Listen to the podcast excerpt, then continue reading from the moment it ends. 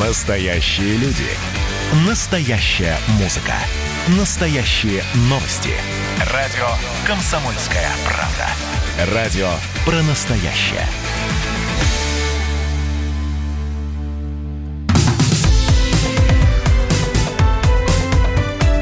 Как дела, Россия? Ватсап-страна!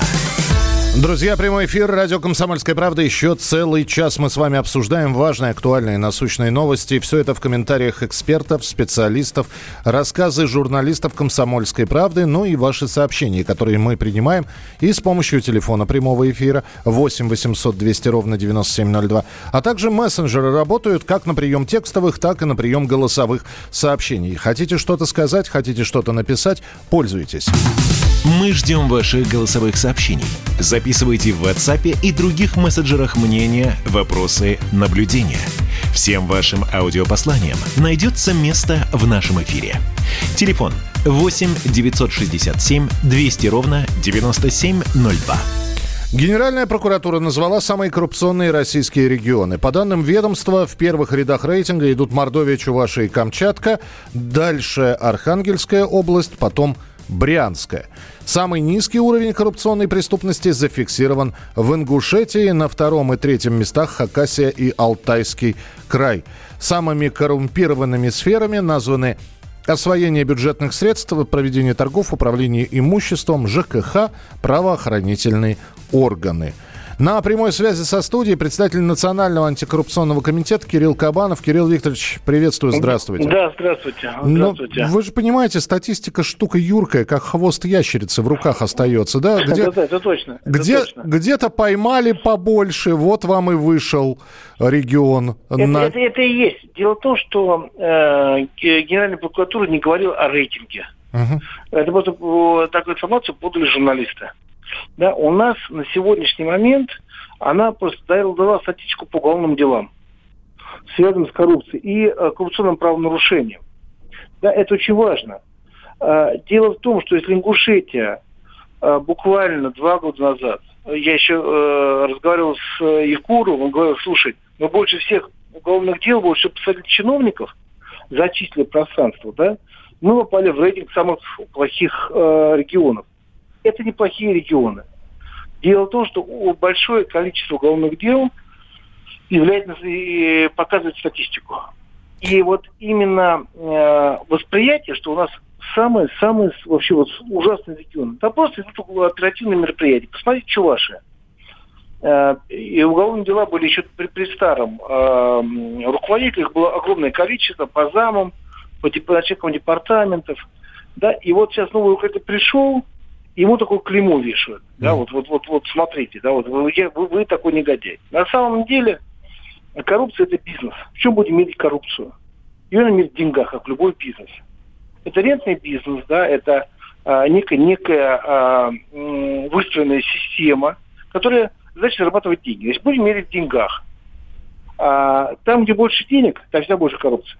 Просто там, где так, больше бюджетных да. средств, там больше коррупции. Но есть регионы, на сегодняшний момент отрасли, регионы, где уже минимизирована эта история. Пожалуйста, там Костромская область, Тульская область, Башкирия, Татарстан. Все, Башкирия, там пришел новый руководитель. Все зависит от системы руководства. Просто тогда начинаешь на этот рейтинг немножко по-другому смотреть. И э, на то же самое. При, самый низкий уровень коррупционной преступности в Ингушетии. Просто тогда, э, исходя из э, ваших комментариев, ловят плохо. Это не говорит о том, что коррупции нет. Просто поймать нет, не могут. Нет, нет, нет. Я еще раз объясняю. Вот смотрите, значит, э, вся статистика по уголовным делам, огромное количество еще при Евкурове угу. было уголовных дел за последние два года. Да, сейчас новых уголовных дел нет. Они не попали в, в статистику Генеральной прокуратуры. Генеральная прокуратура не говорила об рейтинге. Она говорила по уголовным делам. Это мы так подали, что это рейтинг, да, что мы видели по, по, по местам. Я вообще боюсь слова рейтинг в отношении коррупции. Угу. Потому что как только мы начинаем говорить о рейтинге, то тут же появляется такое как бы желание договориться, как, некий, некий, знаете, вот сейчас вот есть а, такие псевдо-общественные экспертные организации, которые всем говорят о рейтинге.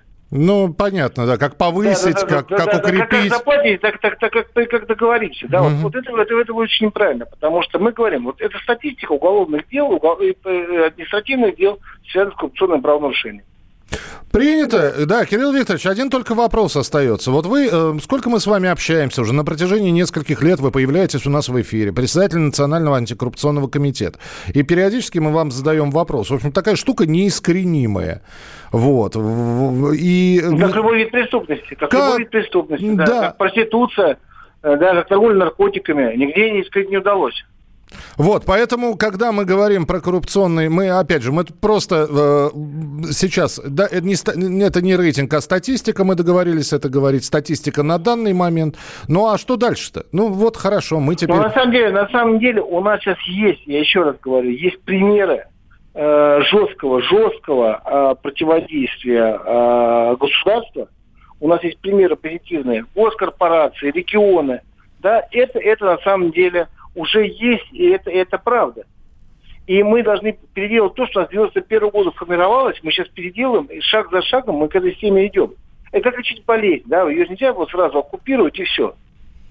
Ну, я согласен, да. Правда, хотелось бы, конечно, чтобы, знаете, как в одном фильме говорил, давайте согласен, сде... я тоже, я тоже сделаем хотел, монтаж, да, то есть вот, вот мы его поймали, а вот он уже сидит. Спасибо большое, что были с нами в прямом эфире. Кирилл Кабанов, председатель Национального антикоррупционного комитета. У нас здесь нам пишет э, Ингушетия. Вы серьезно? Да это не мы, серьезно, это Генеральная прокуратура, серьезно, да.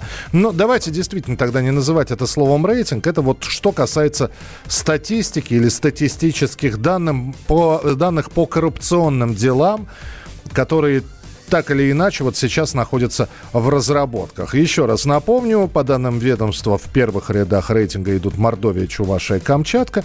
Самый низкий уровень коррупционной преступности зафиксирован в Ингушетии, Хакасии и Алтайском крае. В общем, вот такая вот история. Но да, мы периодически о ней говорим в эфире, и здесь далеко ходить не надо, когда любой человек, наверное, любой из наших слушателей может рассказать пример э, той или иной коррупции коррупционной составляющей. Ну, потому что живут, живут и жили, и не хочется, конечно, такое говорить, но тем не менее и будут жить по принципам не подмажешь, не поедешь. Вот, рука руку моет.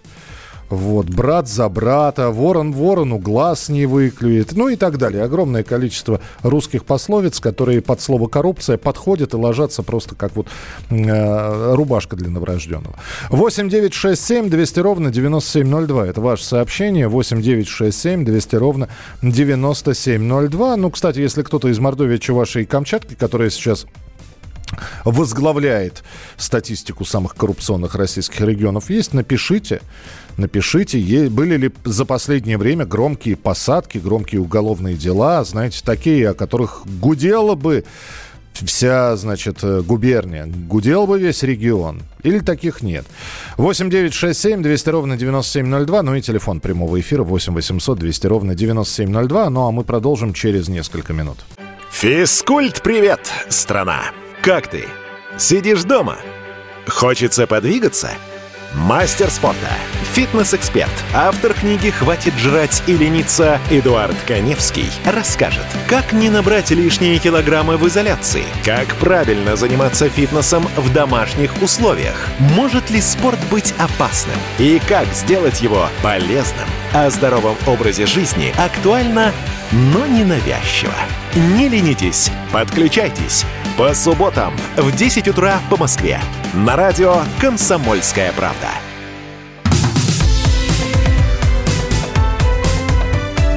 Как дела, Россия?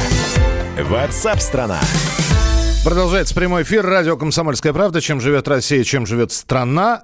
А чем она живет? 18 июня в России проведена вакцинация первой группы добровольцев. Так начались клинические испытания российской вакцины от коронавирусной инфекции. Их проводит Министерство обороны совместно с Национальным исследовательским центром эпидемиологии и микробиологии имени Гамалеи. Минздрав выдал разрешение на проведение клинических исследований. Добровольцы отобраны. В разработке вакцины в исследованиях, э, в том числе принимал участие начальник 48-го Центрального научно-исследовательского института Минобороны, полковник медицинской службы Сергей Борисевич. Ну а мы э, сейчас комментарий возьмем на эту тему у Виктора Николаевича Бранца, нашего военного обозревателя. Виктор Николаевич, приветствую. Добрый день. Добрый день, Михаил. Вопрос сразу в лоб. Я здесь заходил во, все ваши интернеты тут и увидел, значит, как люди комментируют сообщение о том, что солдатики добровольно на себе решили испытать вакцину от коронавируса масса людей набежала, которые стали писать, знаем мы в это ваше добровольное, скорее всего, принудительное. Это какие-нибудь залетчики, которых, значит, либо на губу, либо вот добровольцами. Да что, мы сами служили, мы знаем, как в армии это все добровольно. Это же все по приказу. Виктор Николаевич, вот таким людям отвечайте что-нибудь, пожалуйста. Это базарная пол пошлость долбидонов. Это... Э мнение э, далеко не лучшей части нашего общества, которую я сейчас постараюсь с наслаждением щелкнуть по носу. Перед тем, как люди высказывали свое добровольное желание участвовать в эксперименте, Миша, три раза повторяю, перед тем, как люди выражали свое участие в эксперименте, каждый из них давал расписку. Эй, Долбидоны, вы слышите, что я вам говорю? Которое было четко написано. Я, э, рядовой контрактной службы Иванов Иван Иванович, соглашаюсь, внимание, добровольно участвовать в испытаниях вакцины. Так вот, дорогие друзья, только в одной части целые тысячи человек почти что согласились участвовать, но отобрали лучших из лучших. И из каждого из них – взяли расписку. Если такой расписки не будет, это уже уголовное дело. Я еще раз отвечаю этой пошлой части нашего общества, который делает э, хайп там, где его вообще нет. Принято, Виктор Николаевич. А теперь уже э, конкретно. Сколько пробудут они на этих испытаниях? В общем-то, э, говорят, э, опять же, есть слух, это, это вам сейчас либо опровергнуть, либо подтвердить, что за это заплачено, кстати говоря, неплохие деньги. Вот что про это известно? А за что заплачено? Поговори со мной, Миша. За что заплачено? А, за то, что они добровольцы и приним, при, применяют на себе вот эту вот новомодную вакцину. Нигде ни одного документа, а, подтверждающего это нет. Это Все. базарные пошлые шлоки. Миша, это я, я так еще, еще раз говорю. У нас есть целая система законов, в которой не то что до э, слова, до буквы, до запятой прописана вся эта процедура. Кстати, э, добровольцы, участвуя в испытаниях вакцины, есть же не только в армии. Их же полным-полно и на гражданке. Не только лишь с гамалеевцами участвует 48-й институт, участвуют и другие научно-исследовательские центры. И люди, которые участвуют, участвуют в испытании вакцины, они могут позвонить и сказать вам, нам всем в открытом эфире, что это все делается абсолютно бесплатно, на абсолютно добровольных началах. Да, Виктор Николаевич, ну вы же понимаете, если мы это не проговорим, да, вопросы останутся подвешенными в воздухе и будут периодически всплывать. Сейчас об этом сказали. А военные медики во всем этом принимают участие непосредственно или как наблюдатели просто? Нет, Михаил, значит, здесь есть как говорится, два отряда военных медиков.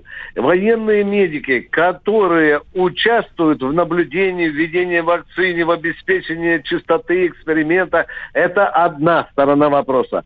Другая сторона, что более десяти, внимания военных медиков, в том числе и женщины, согласились добровольно провести, испробовать на себя эту вакцину, которая, которая разрабатывается.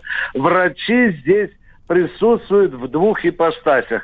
Это как экспериментаторы угу. и как испытуемые. Вот надо четко понимать вот эту сторону вопроса. Насколько открыта для доступа вот вся информация будет? Как чувствуют себя добровольцы? Или все-таки, ну, так как военные, да, понятно, что надпись «военная тайна» так и высвечивается? Да, медици... Э, Михаил, кроме военной тайны, есть еще медицинская, которую никто не отменял. Я не ответил, извини, Михаил, на твой главный вопрос, сколько продлится испытание. Да. Отвечаю, два месяца. Два месяца. Я уже в деталях расписал, как отбирали людей, где отбирали, какие документы они оформляли, как они должны лежать, как за ними. Михаил, значит, самое главное, что есть сейчас в этой, э, в этой ипостаси, вы спрашиваете меня, а как э, мы будем описывать, как это все проходит, это все все-таки лежит в рамках, дорогой Михаил, в рамках врачебной тайны. Ведь я понимаю прекрасно, я задавал вопрос, Михаил, очень нехороший вопрос я медикам задавал. А вдруг что-то пойдет не так? Как вы будете действовать? Михаил, такая опасность есть. При испытаниях любой вакцины получается некие, в общем-то, не лучшие ответвления, и это во всем мире творится. Угу. На что мне было сказано? Мы максимально предусмотрели все возможные варианты развития событий, в том числе негативные, а потому вакцину не будут сразу на полную дозу всаживать, извините за выражение, в попу контрактника или военного медика, а все это будет делаться постепенными дозами при тотальном наблюдении почти что через час у каждого испытуемого и проверяется состояние. Дорогие друзья, потому что речь идет не об испытаниях вакцины, а по сути речь идет о жизни людей. И мы, не, врачи, конечно, не могут испытуемых подвергать такой опасности и, по сути, опасности их жизни. И потому здесь тоже все предусмотрено. Но что касается кому-то, что хочется знать, э, куда колят, что колят, в каких дозах, в каких палатах, как кормят и так далее, дорогие друзья, возможно, эту часть мы когда-то и узнаем. Но весь эксперимент сегодня закрыт, и единственные люди, кому разрешается что-то говорить, причем в определенных марк, э, рамках, Михаил, видит, ага. это и начальник института 48-го нашего НИИ, вы знаете, да, это НИИ Минобороны, и э, директору центра Гамалея. Виктор Николаевич, тогда ждем э, все-таки от них информации. Э, встречаемся с вами в военном ревью. Спасибо большое, что были с нами на прямой связи. Военный обозреватель Виктор Баранец на прямой связи с «Комсомольской правдой» из программы «Ватсап». WhatsApp страна. Оставайтесь с нами, будет интересно. Георгий Бофт. Политолог, журналист, магистр Колумбийского университета, обладатель премии «Золотое перо России» и ведущий радио «Комсомольская правда». Авторскую программу Георгия Георгиевича «Бофт знает». Слушайте каждый четверг в 17.00 по московскому времени. А что такое деньги по сравнению с большой геополитикой? Мы денег тут не считаем.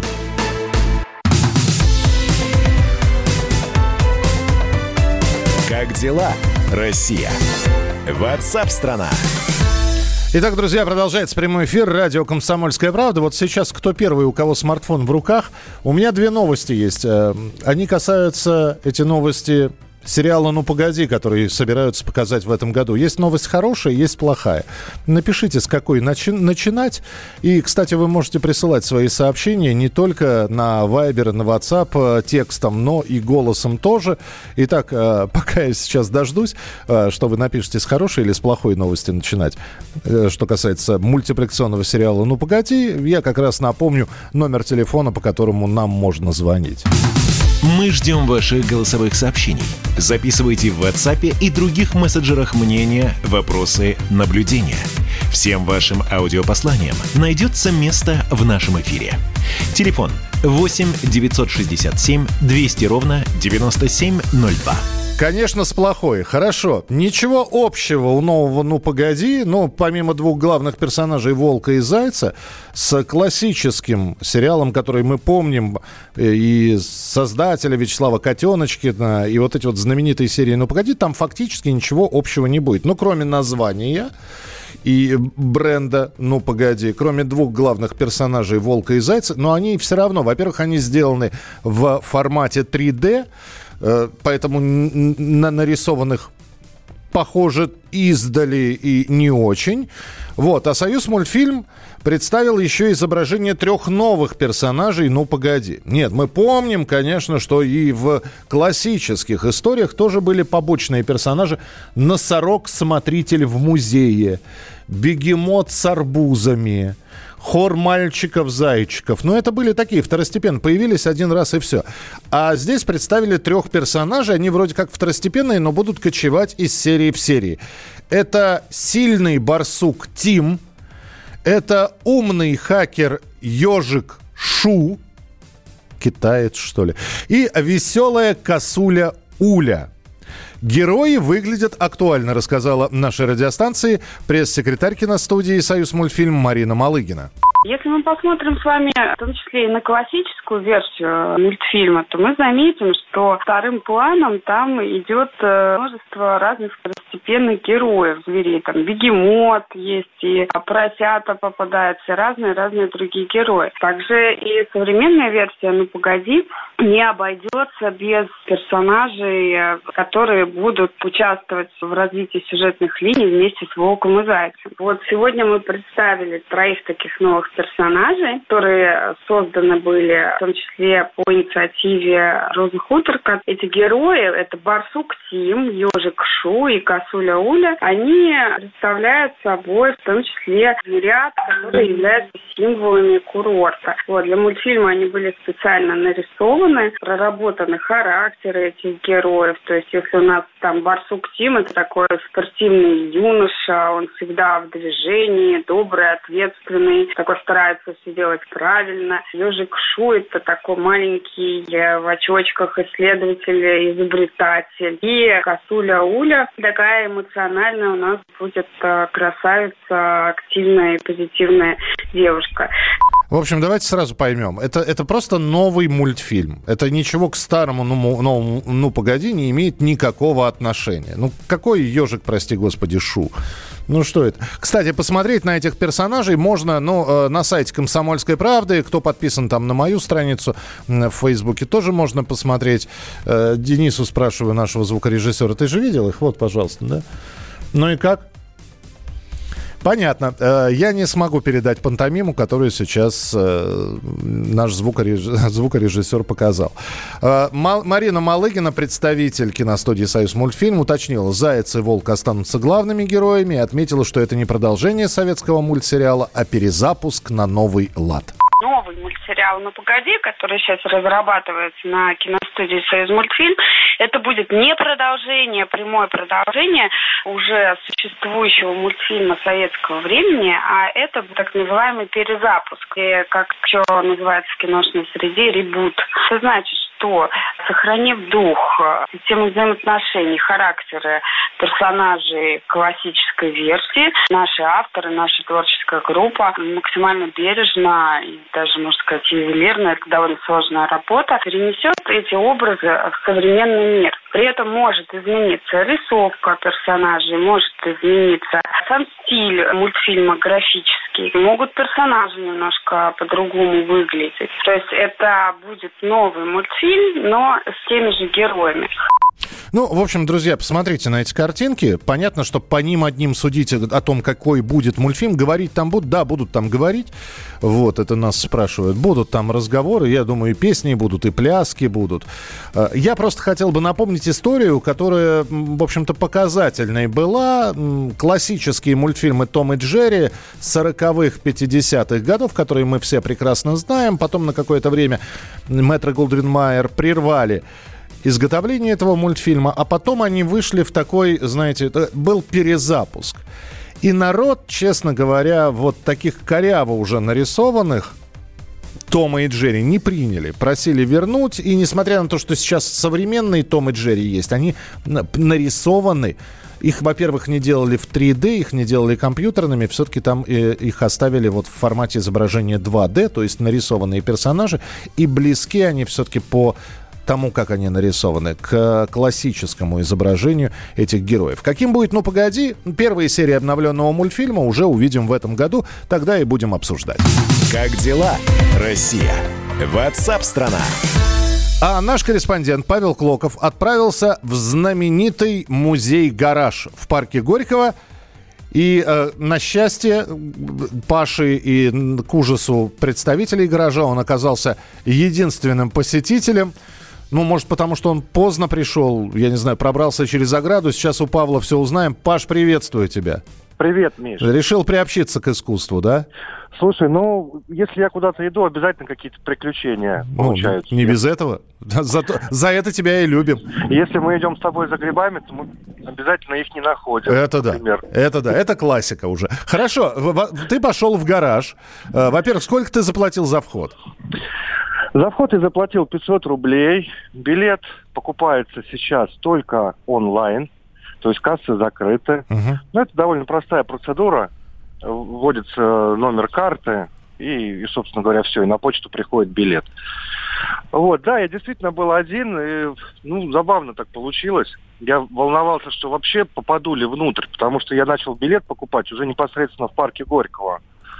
Думаю, сейчас, наверное, на ближайшие сеансы не будет билетов, а там пускают сейчас раз в полчаса партиями. Так. Ну, чтобы сразу много людей одновременно не, были, не было в музее. Мгм. Я купил билет э, за 40 минут раньше. Пришел, потому что жарко. Охра- охрана не разрешает в парке Горького сидеть на скамейках. Э, ну, до, до сих пор ограничения действуют. Скамейки нельзя. Я, Гулять теб- я можно, тебя а обожаю просто. Ты еще и погоду выбрал такой, плюс 31, чтобы в музей пойти, да? Ну, ты знаешь, я выбрал потому, что они открылись. Мы решили сделать репортаж, посмотреть, как там вообще все соблюдается, вот эти нормы, да, санитарные, что там вообще происходит, а, какие изменения. Ну, вот я о них рассказываю. Вот я прихожу, они начали совещаться, пускать меня или нет. А потом, как выяснилось, что я единственный был, кто пришел в тот отрезок времени. Ну, как бы нет смысла меня не пускать, потому что никого нет. Там одни смотрители ходят на втором этаже. Так. А, а почему Ну- они решали, пускать или не пускать? А потому что я пришел за 40 минут раньше. А, понятно. То есть... э, Там пускают, да, либо ровно там в час, в два, в три, либо половина, 30 минут. Вот, Миш, ну, собственно, вся история. Я зашел, дико себя, конечно, ощущал, потому что стоит 6-7 смотрителей.